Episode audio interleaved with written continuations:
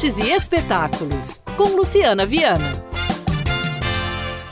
Leão, confiante e seguro. Tendência natural de ser o centro das atenções. Essa com certeza não sou eu.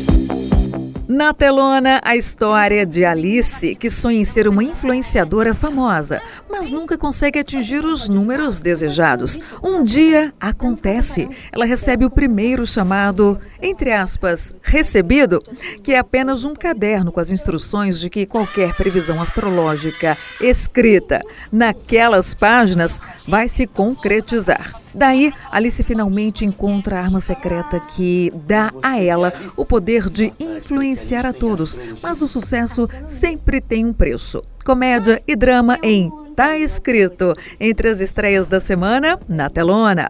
Meu nome é Marie e você é quebra-nozes? Eu não lembro o meu nome. Eu só lembro que eu não gosto de ratos e que eu devo enfrentá-los. Prazer em conhecer todos vocês. Tem animação e fantasia em A Viagem Encantada, uma animação do mesmo diretor de Apolo 18, A Missão Proibida e O Procurado.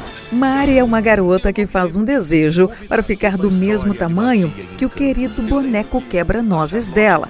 Porém, ela acaba se surpreendendo com a descoberta de que o brinquedo é, na verdade, um príncipe de verdade, que foi vítima de um terrível feitiço que o transformou em boneco. E agora, os dois devem se unir e viajar até a Terra das Flores para salvar o mundo contra um grupo de ratos. A viagem encantada também na telona. O que é isso? Eu não sei. Alguma coisa grande.